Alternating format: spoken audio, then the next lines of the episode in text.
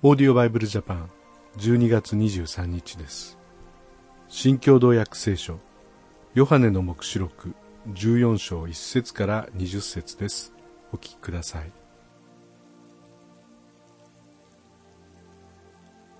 また私が見ていると見よ子羊がシオンの山に立っており子羊と共に14万4千人の者がいてその額には子羊の名と子羊の父の名とが記されていた。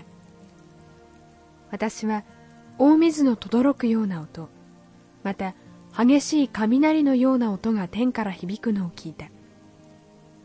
私が聞いたその音は琴を弾く者たちが盾琴を弾いているようであった。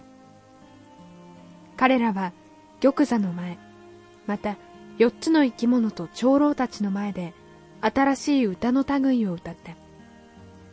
この歌は地上からあがなわれた14万4千人の者たちの他は覚えることができなかった。彼らは女に触れて身を汚したことのないものである。彼らは童貞だからである。この者たちは子羊の行くところへはどこへでも従っていく。この者たちは神と子羊に捧げられる発歩として人々の中からあがなわれた者たちでその口には偽りがなく咎められることのない者たちである。私はまた別の天使が空高く飛ぶのを見た。この天使は地上に住む人々あらゆる国民種族言葉の違う民民族に告げ知らせるために永遠の福音を携えてきて大声で言った。神を恐れその栄光をたたえなさい。神の裁きの時が来たからである。天と地海と水の源を創造した方を礼拝しなさい。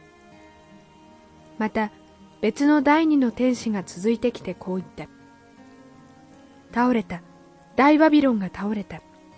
怒りを招くみだらな行いの葡萄酒を諸国の民に飲ませたこの都が。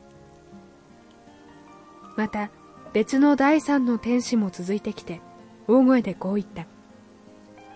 誰でも獣とその像を拝み額や手にこの獣の刻印を受けるものがあればその者自身も神の怒りの杯に混ぜ物なしに注がれた神の怒りの葡萄酒を飲むことになりまた聖なる天使たちと子羊の前で火と硫黄で苦しめられることになる。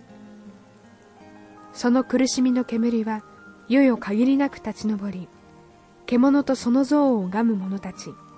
また誰でも獣の名の刻印を受ける者は昼も夜も安らぐことはない。ここに神の掟を守りイエスに対する信仰を守り続ける聖なる者たちの忍耐が必要である。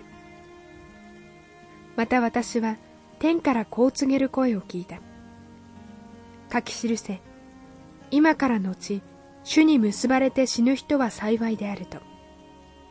霊も言う。しかり彼らはロークを解かれて安らぎを得る。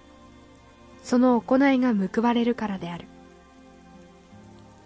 また私が見ていると見よ白い雲が現れて人の子のような方がその雲の上に座っており頭には金の冠をかぶり手には鋭い鎌を持っておられた。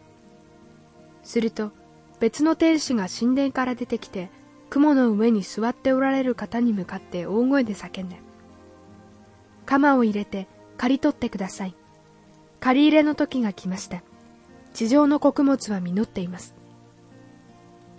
そこで雲の上に座っておられる方が地に鎌を投げると地上では刈り入れが行われた。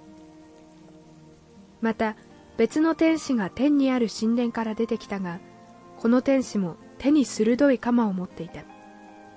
すると祭壇のところから火を司る権威を持つ別の天使が出てきて鋭い鎌を持つ天使に大声でこう言った。その鋭い鎌を入れて地上のブドウの房を取り入れよ。ブドウの実はすでに熟している。そこでその天使は地に鎌を投げ入れて地上のブドウを取り入れこれを神の怒りの大きな絞り桶に投げ入れた絞り桶は都の外で踏まれたすると血が絞り桶から流れ出て馬の靴輪に届くほどになり1600スタディオンにわたって広がって。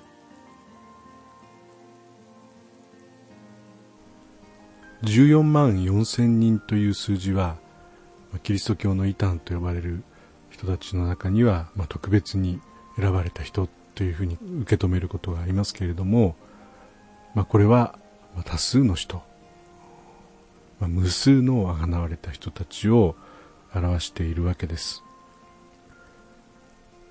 そして、まあ、今からの自主に結ばれて死ぬ人は幸いである。これはキリスト教の葬儀の時に読まれたりする箇所ですが私たちは生きている時も死んだ後もキリストに結び合わされているということが最も幸せなんですね。この幸せをかみしめて生きていても死んでいても主にあって生きまた主にあって死ぬ。それがクリスチャンの幸いな意味であると思います。ぜひそのように深くイエス様と結びついて歩んでいきたいと思います。それではまた明日お会いしましょう。さようなら。このオーディオバイブルジャパンはアメリカのデイリーオーディオバイブルの協力によりメッセージ小暮達也ディレクターティム・ジョンソンでお送りしました。